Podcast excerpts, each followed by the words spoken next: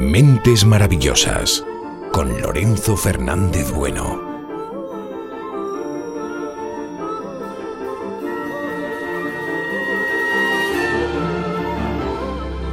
Hola, ¿cómo estáis? Hoy vamos a abrir una nueva sección veraniega de Mentes Maravillosas con alguien a quien hace apenas un año no conocía.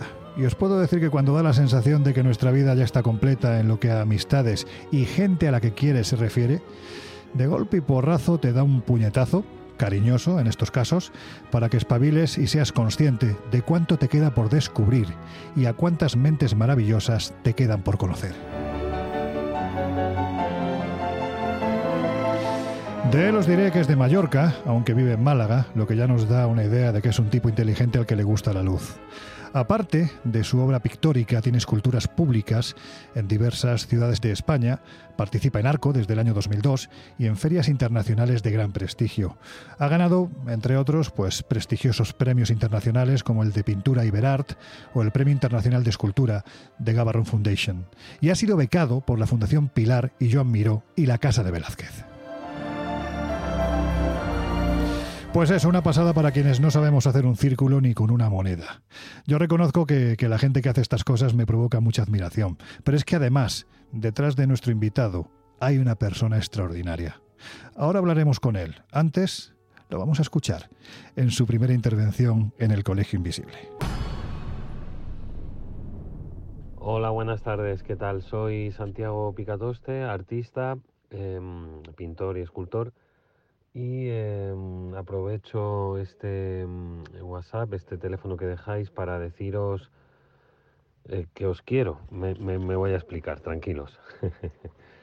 Vamos a ver, os he descubierto hace poco y he descubierto los podcasts relativamente hace poco. Llevo seis meses o, u ocho escuchando podcasts hasta que he dado con vosotros y me he enganchado de una manera alucinante.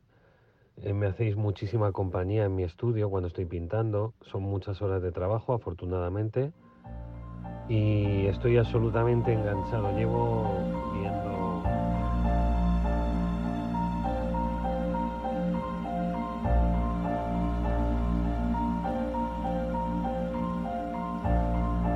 El Colegio Invisible en Onda Cero.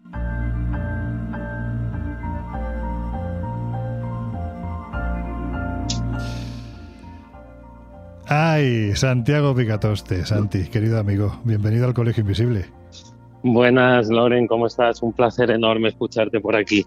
¿Cómo Pues que, estamos? Que sepas que me hace mucha ilusión que, bueno, pues te hayas prestado a esta locura que me ha dado este verano por hacer ent entrevistas a gente que, bueno, lo que vengo diciendo en las últimas semanas, ¿no? Me provocáis una curiosidad tremenda.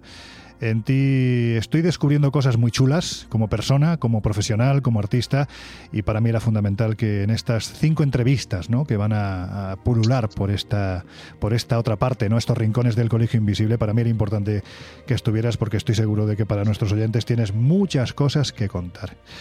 Bueno, eso espero, Loren, eso espero. Oye, ¿te acordabas de que ya habías estado en el Colegio Invisible, no? Sí, no lo olvidaré nunca porque fue un momento muy especial para mí. Eh, estoy llevando mucho trabajo adelante, como comentabas un poquito al principio, a nivel internacional también, y habéis sido una especie de bálsamo de salvación, de compañía, de inspiración, porque son muchas horas en el estudio, que algunos artistas llamamos la ratonera, porque no vemos otra cosa que lo que tenemos enfrente y el mundo queda afuera.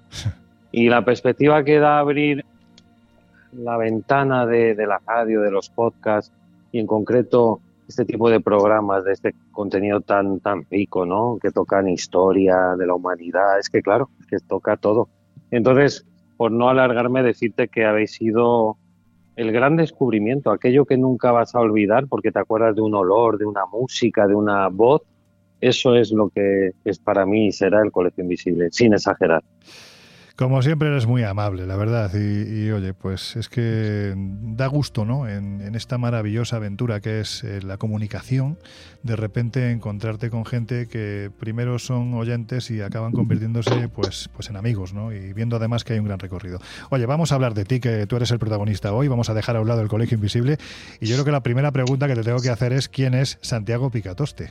Pues bueno, como has comentado al principio, soy básicamente artista plástico, así me considero, aunque, bueno, pintor, escultor y demás. Llevo muchos años con esto, de hecho fue un día que me di cuenta que era lo único que no había dejado de hacer, el pintar, y entonces cuando tomo conciencia de eso me, me, pongo a manos a la obra a profesionalizarme hmm. y toco la pintura de una manera muy romántica con un profesor holandés a trabajar el paisaje después a trabajar, a conocerlo, ¿no? Las claves, ¿no? De la acuarela, donde no se utiliza el color blanco, por ejemplo, ni el negro, y una serie de reglas que luego pasan a ser herramientas fundamentales. Y de ahí paso ya a una escuela mayor, la Escuela Libre del Mediterráneo de Torrencia en Mallorca, y bueno, ya a partir de ahí pues empieza todo poco a poco y, digamos que sería una breve definición de, de cómo comencé a, sentirme artista profesional. Oye, Santi, y estas cosas, vamos a ver, yo mm, creo que la vocación y la pasión es algo que tiene una parte importante de influencia externa, pero casi casi creo que en un porcentaje muy elevado es una cuestión genética, ¿no? Nacimos, nacemos con ello y es algo que nos va arrastrando precisamente a que nuestra vida la encaucemos hacia una cosa o hacia otra. ¿Tú cómo descubres esa vena creativa y artística? Porque me imagino que estas cosas te llegan de pequeño, ¿no? Sí, es, bastante curioso. Voy a intentar ser lo más breve posible. Eh, a mí, yo conozco los materiales profesionales de pintura con mi. Eh, cuando me. ¿Cómo se dice esto de la mili? Cuando te. El servicio militar, cuando te. Sí, cuando te cuando te, arrestan por un arresto. Así comienza.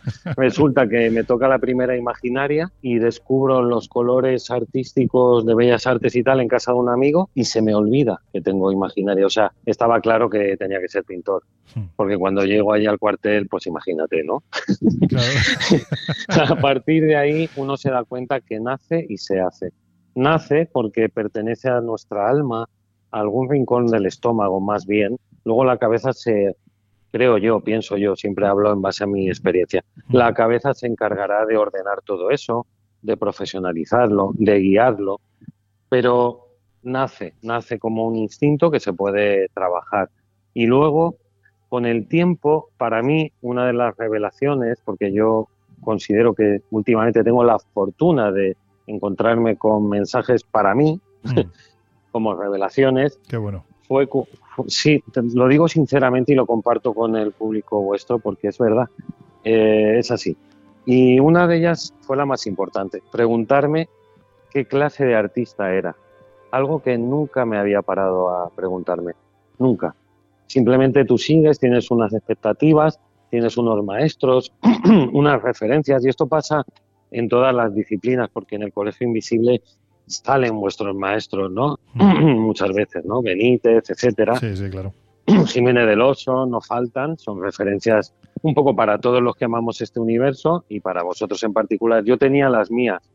Con el tiempo quedan ahí a un lado, son tus padres, tus maestros, pero luego vas haciendo lo que es el cuerpo de, de tu imagen, ¿no? Y nunca me había preguntado eso y eso me ayudó mucho a ser absolutamente realista y decir, vale, no soy ese artista de momento que creía que tal, voy a conocer qué artista soy para poder sacar mejor partido y para que mi lenguaje sea un poco, que comunique más, ¿no? O, llegue mejor. Claro, fíjate, es que además te iba a preguntar ahora mismo, mm, casi casi estás haciendo un ejercicio de lectura de mente, te iba a preguntar cómo te definirías tú como artista. Pues yo me defino y es una, una grandísima pregunta y te diré por qué, al menos para mí, porque va ligada a la pregunta que me hice. Yo me considero un artista dinamizador. Ah. Eh, dinamizador en la forma de trabajar, en la forma de mostrar el trabajo, en cómo encaro los proyectos. También me considero un generador. Vaya, vaya adjetivo, ¿no, Lore? Sí, bueno, bien. Depende de cómo se emplee. Sí, sí, sí. Entonces, un generador de cuatro bujías, no, broma. Eh, un, un generador significa que puedes dinamizar y generar la escena artística sin necesidad de que te vengan a ofrecer nada, porque ya lo estás generando tú. En base a eso empieza a cambiar todo en mi vida. Ya no necesito que me ofrezcan un proyecto, lo puedo generar yo. Es como el que descubre que hay un nicho de mercado que es interesante y está por explotar o Sí. una aplicación. Es algo similar, pero que te puede pertenecer por derecho si te has hecho esa- esas cuestiones, esas preguntas introspectivas para ser honesto contigo mismo y no perder el tiempo también. Yo ahora tengo un hijo de tres años y medio y no Mm. tengo tiempo. Y como dicen en marketing, necesito disparar con rifle. Antes disparaba con metralleta. ¡Ah, venga, ahora no puedo. Ahora no puedo. Me tengo que obligar a, a fijar bien el punto de mira, por decirlo así, con este símil. Y, y nada, y, y aprovechas el tiempo, te canalizas mejor, el focus es más directo. Yo siempre pongo el ejemplo porque ahora estoy impartiendo eh, talleres y coach y demás. Y siempre pongo el ejemplo, le digo a la persona, cierra los ojos un momento, ¿no? Y eh, imagínate que enciendes una linterna en una habitación totalmente oscura. Sí. ¿Qué ves? Pues una línea de luz hacia un punto. Pues es así como yo trabajo y cómo me enfoco. Oye, ¿cómo fluye la creatividad? Porque yo creo que estamos hablando precisamente de eso, ¿no? De, de ese proceso en el que tú te... Es un proceso además muy íntimo, ¿no? Podemos decir, en el que tú te Sí. encierras en tu creatividad y empieza a fluir, ¿no? A través de esa línea que estás comentando de luz, que podría ser, bueno, pues es un buen ejemplo ese de la linterna.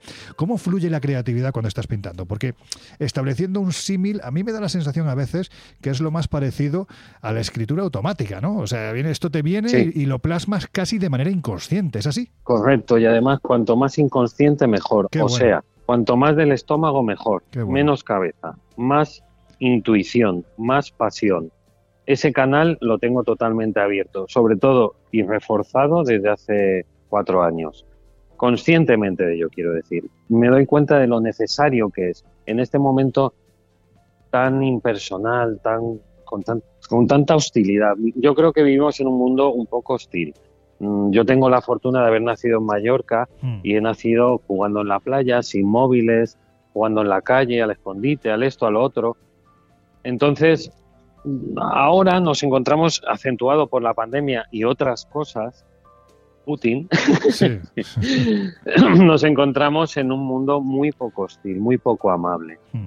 Donde nos estamos convirtiendo, creo, pienso yo, ¿eh? siempre desde mi punto de vista, ¿vale? De lo que me llega, con la gente que hablo, con la que me relaciono, con los viajes y tal, menos muy impersonal, acentuado con la venta online, las redes, todo como muy en nuestro dispositivo, ¿no? Yo Sí. lo veo, no sé, 50 veces o 30 y digo, pero ¿qué estoy haciendo, no? Todo el rato con la pantallita, pero bueno, es lo que hay, ¿no?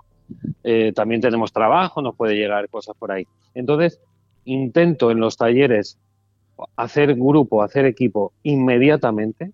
Somos un equipo de inmediato. Qué fuera la frialdad, fuera lo antisocial. Vamos a relacionarnos, vamos a ser humanos aquí.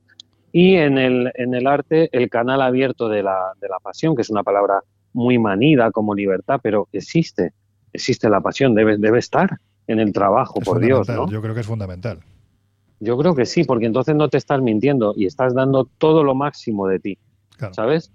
Entonces, ¿cómo trabajo? O no sé si era la pregunta esa, pero es un poco con ese canal súper abierto, o como dijo el, el gran Vicente Verdú, que en paz descanse, escritor, periodista del país, Mm. crítico del país, perdón, y pintor, posteriormente pintor, que tengo la fortuna de haberle dado un par de consejillos. Mm. Eh, el, con el caos y el orden. Él me lo sacó en una entrevista. Yo lo conocí en una entrevista y me dijo, tú, algo en la infancia, esto, lo otro. Me tocó cuatro puntos que me que dijo, pero este tío, ¿quién es? ¿Pero qué hace usted aquí? Pero, Déjame en paz. ¿De dónde ha salido, Pero no? lo- sí, pero luego me hizo pensar, y sí, es verdad, yo trabajo con el caos y el orden. El caos, bien entendido, sería toda la posible genialidad que puede acontecer en el estudio cuando no piensas tanto, cuando te dejas llevar por los materiales, la pintura, los pinceles y, y- y la intuición, que es el, el alma constructiva, el alma, el alma creadora y el entusiasmo, ¿no? Yo cuando oigo el Colegio Invisible y hablan de las cuevas de Altamira, de este geogrifo, de tal, hay un componente que no puedo olvidar jamás, que es el del entusiasmo. Mm. Cuando vemos algo que nos entusiasma, necesitamos plasmarlo, Puede ser por placer, para tener un cuadro, o puede ser para saber cazar un bisonte, o puede ser porque han venido unos visitantes con unas escafandras y un casco de buzo y ¿qué, qué es esto? Voy a dibujarlo por Dios. Entonces, el entusiasmo sería la clave.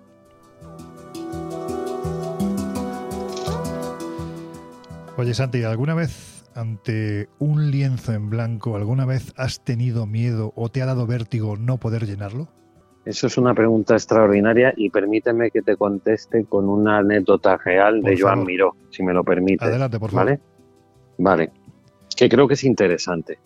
Em, lo más importante del artista es que no se mienta a sí mismo, porque todo se va a ver reflejado. Pasa en la lectura, en las novelas, en todo un poco, en la música. Cuando está impostado se nota, cuando está metido con calzador, ¿sabes? Cuando te meten el despacito todo el verano, pues se nota, ¿vale? Oh. Se nota.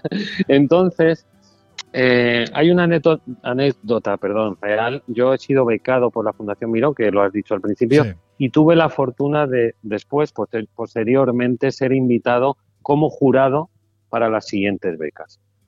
Y allí nos comentan la anécdota real en la Fundación Miró de que Miró en el taller de arriba de, Mallorca tenía un asistente que se ocupaba de muchas cosas, de muchas.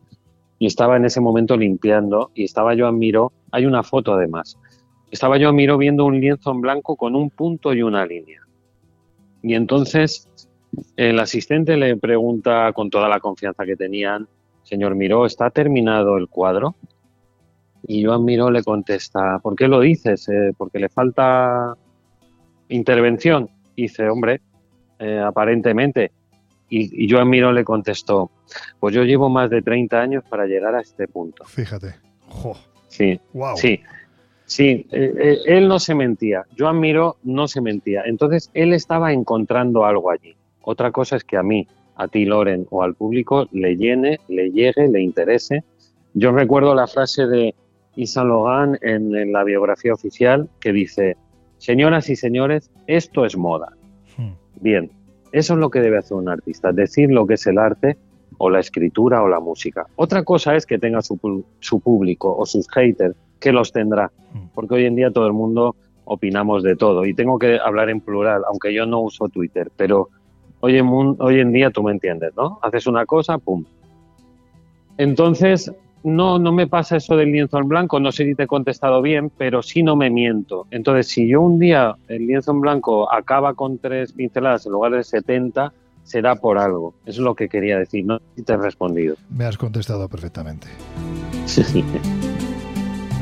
Oye, yo sé que a ti esto de los misterios, vamos, lo, estás dejando muy claro a lo largo de esta conversación. Sí, sé que te gusta, sé que, además eres consumidor de, de, este tipo de contenidos. De tus libros, sobre todo. con, con, honor y placer. bueno, vamos a dejar eso aparte. Vuelvo a repetir que hoy. Que si no te le tienda, que si no te le tiene, no tiene guijarro. Efectivamente, que el guijarro no está por aquí, así que vamos a dejarlo que sea el encargado de la teletienda. Oye, ¿tú alguna, vez, alguna vez has vivido algo que digas, uff, madre mía, yo no sé cómo pudo ser esto o cómo explicarlo? ¿Has tenido alguna experiencia de tipo, vamos a decirlo así, como diría Jesús Ortega, inexplicada, no inexplicable? Sí, sí, he tenido la fortuna de, tres y de que me hayan contado una muy potente, pero no tenemos tanto tiempo. Puedo ir directamente a la, a la brutal. Por favor, vete, vete, vete a la brutal. Sí, sí, sí, sí.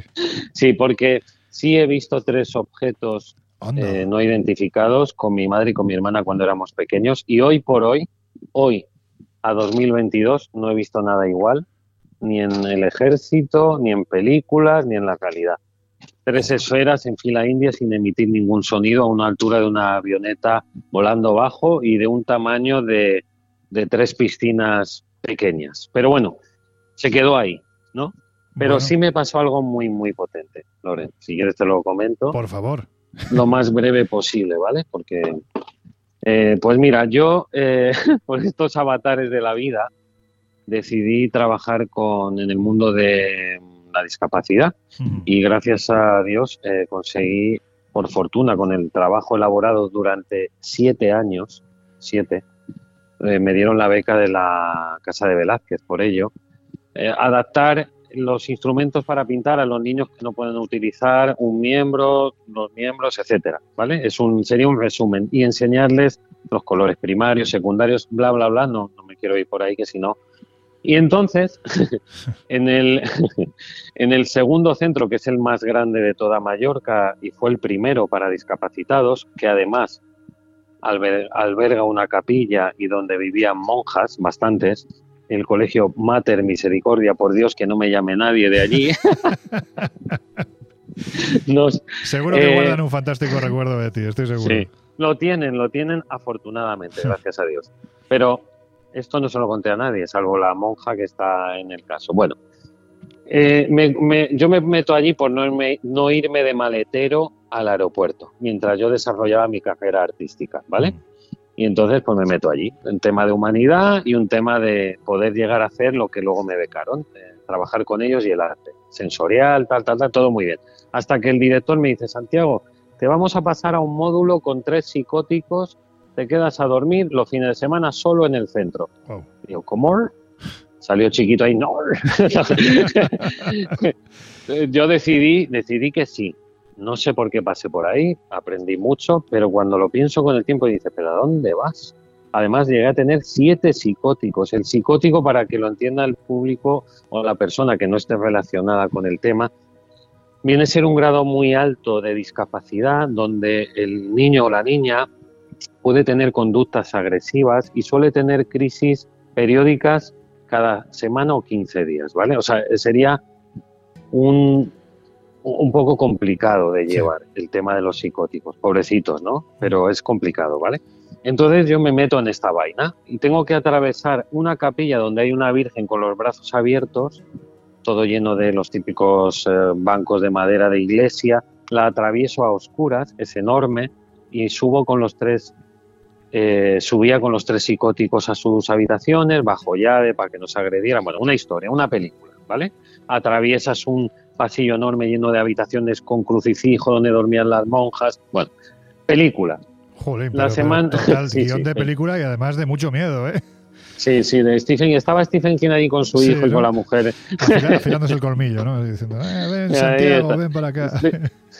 Después de aquel hotel que se fueron a escribir eh, aquel bestseller, ahora no me sale el nombre, eh, ¿cómo se llamaba? Este el, Resplandor es el. el Resplandor, Se, llevan, se llevan al niño de vacaciones ahí. El Stanley Hotel, Stanley Hotel, uno de los sitios así más. Exactamente, que lo habéis tratado muchas veces. Bueno, pues justo la semana antes de este módulo de psicóticos, que también el nombre mola, ¿no, Loren?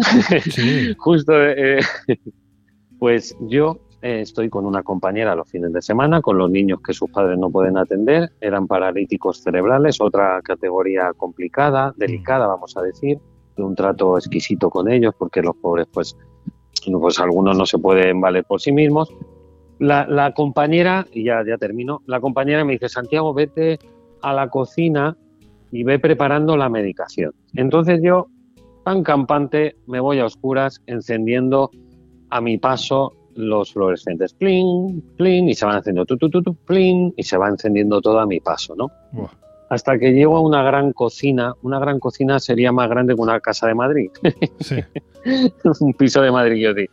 Una cocina enorme que tenía ventanales de izquierda a derecha. Quiero que la gente que nos escuche, si me lo permite, se haga una idea. ¿no? Entonces, entro allí en silencio, noto un poco de frío, no quiero exagerar, no era un frío de película, pero sí noto un cambio de temperatura. Enciendo las luces, se encienden y se refleja, porque era de noche, eran las 10 de la noche o nueve y media de invierno, se refleja toda la cocina en, la, en el ventanal y ahí veo una niña, una niña sentada.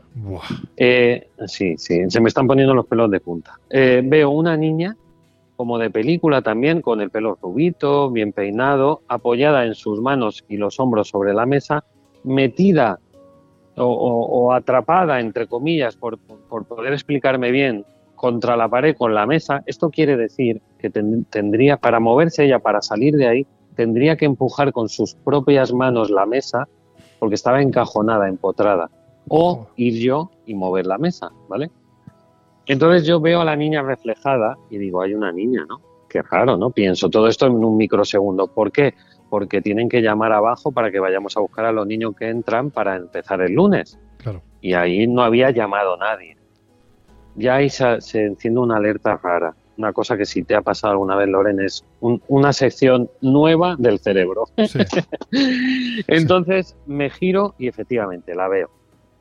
La niña está seria, me mira pero no enfocándome. Es lo único que te puedo decir. Es una es- como una pose de mirar pero sin mirarte. Algo como que estoy ahí, ¿no?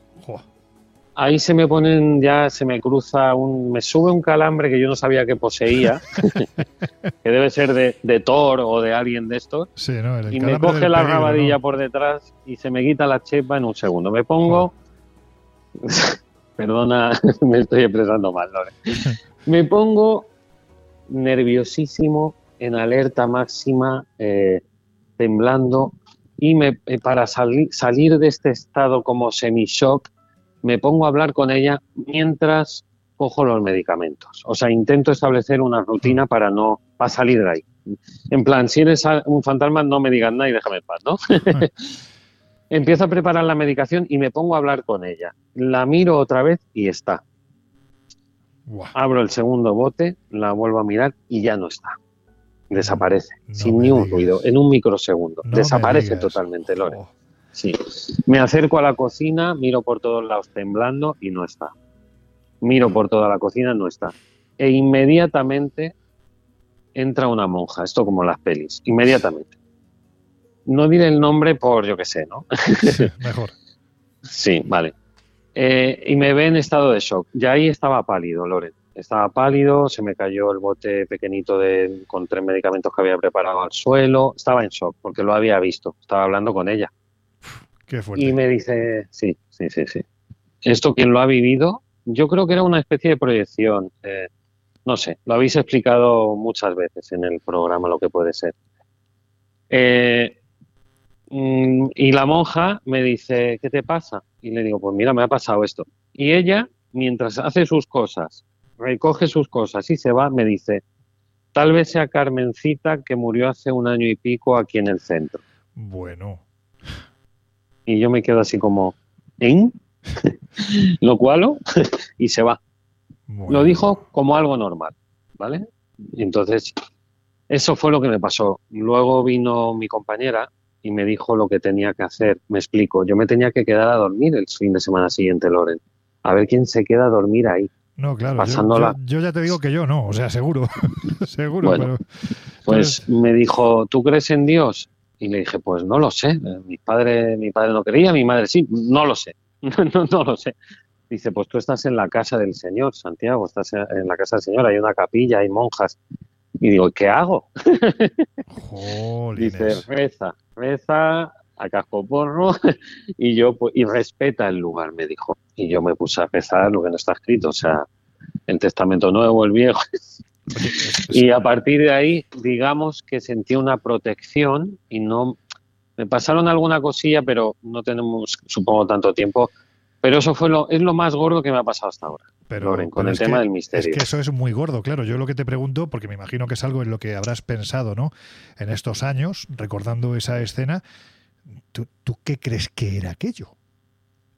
¿Quién era aquella niña? Pues mira, Laura lo ha dicho de muchas formas o vamos a ver, yo pienso que era eh, decir que era un holograma mm, se me queda corto o una presencia energética porque la vi perfectamente, de carne y hueso, no era pero no recuerdo haberle visto las piernas. Obviamente estaba había sombra, la sombra que hace la mesa y tú estás iba a decir una palabrota, ¿no? Estás saco y lo que bueno, sigue. no puedes decir que a estas horas. no- Acojonado, no, hay ningún acojonado, problema. acojonado, temblando y acojonado, estableciendo contacto visual. No puedes perder eso que temes. Imagínate que es un cocodrilo, no le pierdes de vista porque como te venga rápido, sí, claro. pues igual, algo igual. Y yo la vi perfectamente, con, unas, con una especie de semblante amable. Pero gracias a vuestro programa, déjame decir esto, Loren, aunque haga teletienda, ¿vale? gracias a, pues- a vuestro programa he llegado a una reflexión propia. Creo que necesitan ayuda, creo que están perdidos, Loren. Nosotros, el resto de humanos, cuando nos encontramos con una escena así, a ver si es un poltergeist o algo que hace daño, que es agresivo, maligno, hay que huir, hay que protegerse, ¿vale? No vas a ponerte ahí, necesitas algo, no. Pero pienso que las, el resto de este tipo de, no sé qué son, eh, como energías que se han quedado, pero claro, de carne y hueso también. No sé qué, no, te lo puedo decir, pero creo que están más perdidas que nosotros al verlos. Creo que habría que cambiar la mirada con este tema cuando se pudiera. Y en lugar de tener tanto miedo, pensar que esa persona está peor tal vez, porque estará en una especie de limbo. Hmm. Y vete a saber cuál es, y vete a saber si llegaremos a saber lo que es, Loren, en algún momento. Pues antes de terminar, Sandy, me gustaría, bueno, pues unas cuantas preguntillas más relativas a, lo que es tu trabajo, ¿no? Porque me da la sensación de que muchas veces Vamos a dejar además así los fantasmas un poquito, que ya sabes que a mí estas cosas me generan mucha tensión. sí, lo sé. Vamos, vamos a, tu trabajo porque, como te digo, me da la sensación de que, bueno, pues cuando uno mira la obra de un artista, la mezcla de colores, de elementos, la luz, da la sensación de que la creación pictórica tiene mucho de alquimia, ¿no? Sí, sí, tienes razón. Y en mi caso en particular considero que sí. De hecho, Loren, eh, sería una parte fundamental de mi planteamiento. ¿Cuál es? Sorprenderme. Necesito sorprenderme. Si no, no disfruto. Sabes, yo empecé con la figuración, con el desnudo, con el bodegón, aprendiendo el escorzo, que serían las líneas de movimiento del cuerpo, la de la cadera, la de los hombros, que es distinta a la de la cadera, por cierto, hmm. Eh, etcétera. Y es apasionante. Y te pones a dibujar figuración o realismo y está muy guay pero el mensaje queda cerrado, para mí, para mí. Hmm. Yo veo una planta, una flor, una mujer, un hombre, un barco y ya está. A los tres días veo el mismo barco. Claro. Entonces, es una forma un poco humorística o graciosa de explicar eh, cómo yo siento o cómo, qué necesito de la pintura. Necesito su proceso alquímico he llegado a emplear cloroformo industrial. No es el de las pelis el que te... El que te deja ¿no? no, el que te deja acá o no, Lore. Es el que ensambla el metacrilato y el que deconstruye eh, la pintura, con lo cual puedes pintar deconstruyendo, desintegrando. El cloroformo industrial desintegra el pigmento, pero si tú lo controlas a modo de orquesta, una orquesta que tú estás eh, dirigiendo, puede crear texturas maravillosas que a mí me sorprenden. A mí me interesa el binomio de lo industrial y lo tradicional. Por eso empleo metacrilatos, aluminio, este cloroformo, sprays, eh, resinas acrílicas, vinílicas. Utilizo una que sale del plástico reciclado del mar, con lo cual tiene una connotación que creo que vamos a agradecer o que yo, al menos mi parte ahí de tal, para sacar aquello de los fondos y, utilizarlo para algo decorativo, vamos a decir. Y básicamente es eso, Loren, que si no me, me, alargo.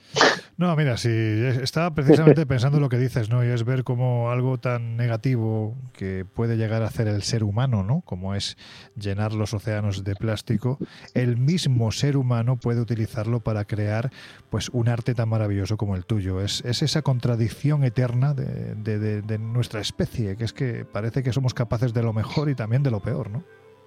Parece no, y te diré más, si me lo permites, Lore. Mira, yo he llegado a una conclusión para vivir en paz. ¿Cuál es? Nos ha creado este planeta. Entonces, que tenga que pasar lo que tenga que pasar. Porque mm.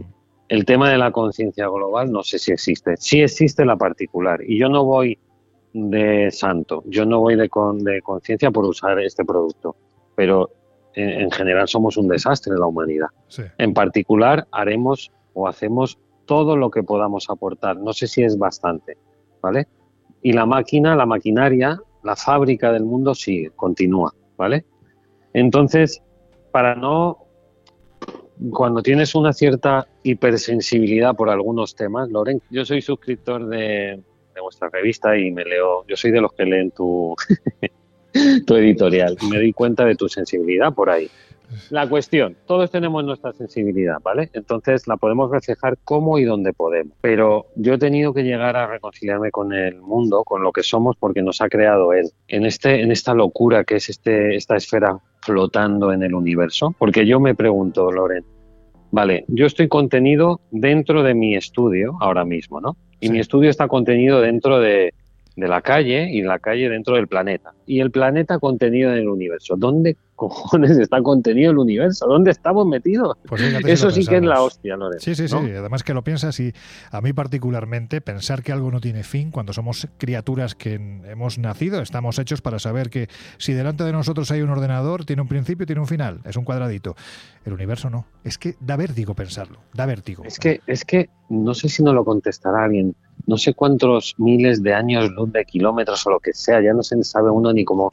Y, y, y- pero ¿dónde está contenido eso? ¿Quién- dónde- pero ¿dónde se sustenta? Es que es alucinante. Pero bueno, perdona que me estoy. No, no, no, y además es que me parece fantástico porque además es una, es una reflexión chula, porque no sé si has visto, que seguro que sí has visto, las fotografías, las primeras fotografías que han salido de ese pedazo telescopio espacial, el James Webb, que ya ha empezado a mandar imágenes del espacio no profundo. Estamos hablando del espacio profundísimo, que además te lleva a pensar que eso que estás viendo, que está a 13.900 millones de años luz de la Tierra, eso es una imagen del pasado, porque eso seguramente ya no existe o no es así. Eh, Es exacto. son exacto. concepciones que no sé si estamos Es que- preparados para ello, vamos. Es que mm, si te pones a, a reflexionar lo que acabas de decir, es una suerte que haya equilibrio. Sí, ¿Por desde luego. porque, porque es alucinante. El, el, el accidente que construyó esto es como una locura. Y nos ha creado a nosotros unos bichejos que somos más extraterrestres. Yo creo que los extraterrestres existen y pasan de nosotros, Lore. Esta es la clave. Mira, los extraterrestres existen y pasan de nosotros. Pues ¿A qué vienen? A por minerales, cosas del mar. Nosotros acabamos de descubrir el coltán, ¿no? Que Sí. fabrica el nuevo diamante de sangre, ¿no? Sí. Pero ¿y qué hay que no hemos descubierto y que saben esta gente? Esta gentuza que se mete ahí en Sawyer, bajo el agua, porque Sí. tengo un amigo que vio uno, ¿eh? Va, en Sí, no, tu ¿eh? tierra Mallorca, Sí, desde luego, el triángulo del silencio. ¿no? Le llaman aquello. Y lo vimos en extraterrestres, otra vez teletienda, pero es la verdad. Si quien se quiera informar, ya sabe dónde tiene que ir. No, Y, y además un programa excelente, obviamente a mí me tocó por nacer allí, pero es verdad que yo desde pequeño lo he oído, Loren, siempre, a todo el mundo. Y, y en la mili un compañero me habló de que su tío, cogiendo lapas de las rocas, vio una plataforma plateada salir de debajo de sus eh, pies. jolín. Pero me lo, no, no, escucha, me lo creo, Loren. El oyente de, de- de- de este programa no sé si lo creerá y no pasa nada, obviamente. Yo a veces escucho cosas que dices, "Mm, me suena un poco tal, ¿no? Pero yo me lo creí de este chico. Era un, un bonachón, trabajaba la piedra en Mallorca, de familia payesa, gente que no necesita contarte una historia inventada, ¿para qué? E involucrar a un familiar. Y me quedé alucinado. Esa es la historia más potente que a mí me ha llegado, que me hayan contado de tú a tú. Es que de Y hecho, al hombre se le quedó medio pelo blanco del sustazo, porque es que aquello seguía saliendo hasta que ya deja de salir con sus burbujitas y tela. No, déjame que ponga un- en antecedentes, seguramente nuestros oyentes saben perfectamente de qué estamos hablando, pero en fin, ahí hay una serie de vértices de un triángulo, entre los cuales se encontraría también la zona de Soller de Mallorca, y donde se habla del triángulo del silencio, es decir, sería lo más parecido a una especie de triángulo de las Bermudas, pero en esta parte del planeta, y donde cuando uno va y entrevista a testigos de todo tipo, ¿no? Porque tienes, pues, desde, desde gente, como dices, ¿no? Payeses, gente de campo que nunca se han acercado a estos temas, hay también periodistas, hay militares y aseguran que allí lo que se ve es tremendo, se han producido desapariciones, se han visto lo que se denominan OSNIs, objetos submarinos no identificados, que salen del agua, que sobrevuelan, es decir, es una pasada, ¿no? Es una casuística tan rica como, como en muchas ocasiones polémica, ¿no? Porque evidentemente hay quien piensa que todo esto son, bueno, pues oye, aquí hay que respetar las opiniones de todo el mundo, aunque como dice mi amigo Juanjo Sánchez Oro, aunque estén equivocados, ¿no? Y hay quien piensa Correcto, esto correcto. Hay no- que ser no respetuoso, sí. Sí, sí, sí, pero en fin, tu tierra Hay para que- esto es una maravilla. Hay que ser respetuoso. Déjame comentarte una cosa súper rápida, si me lo permites. Sí, sí, sí, A mí lo que más me molesta es que nos tapen la boca, porque el que ha visto algo, sea lo que sea, yo vi tres luces en fila india, tres piscinas, amarillas, sin grosor, sin emitir ruido. Y eso no se me ha explicado todavía. Nada. Vale, pero ¿por qué tenemos que aguantar tantos años de silencio? Algo hay. Yo conozco a algún piloto amigo, conozco a gente del medio, gente normal, bueno, normal entiéndase que no está en el medio, etcétera, etcétera, que me lo han contado, ¿vale? El último call invisible, cuando cuentan lo del simiot, yo me lo creo, Sí, porque sabes que estás escuchando la verdad y el asombro se transmite, ¿vale? y además es una persona que, que, es de fe para vosotros, por amistad y etcétera. Bien, a mí me ha pasado también. ¿Por qué en el mundo ocurre algo que se calla tanta gente a la vez? Sea lo que sea, aunque sean los chinos con un dron, díganoslo hmm. de una vez. Esto sí que es más grave aún, ¿no crees? Yo, yo lo veo para denunciar. Sé que las nuevas generaciones, y ya termino, Loren, conseguirán destaparlo del todo. De hecho, está ocurriendo ahora. ¿Por qué? No sé si es para tener más presupuesto militar, porque todo ocurre por algo y en política más, por desgracia, ¿vale? Por desgracia. Pero algo hay. Y el tema importante aquí es por qué se nos miente durante tanto tiempo. ¿Por qué? Pero bueno, perdona, la indignación.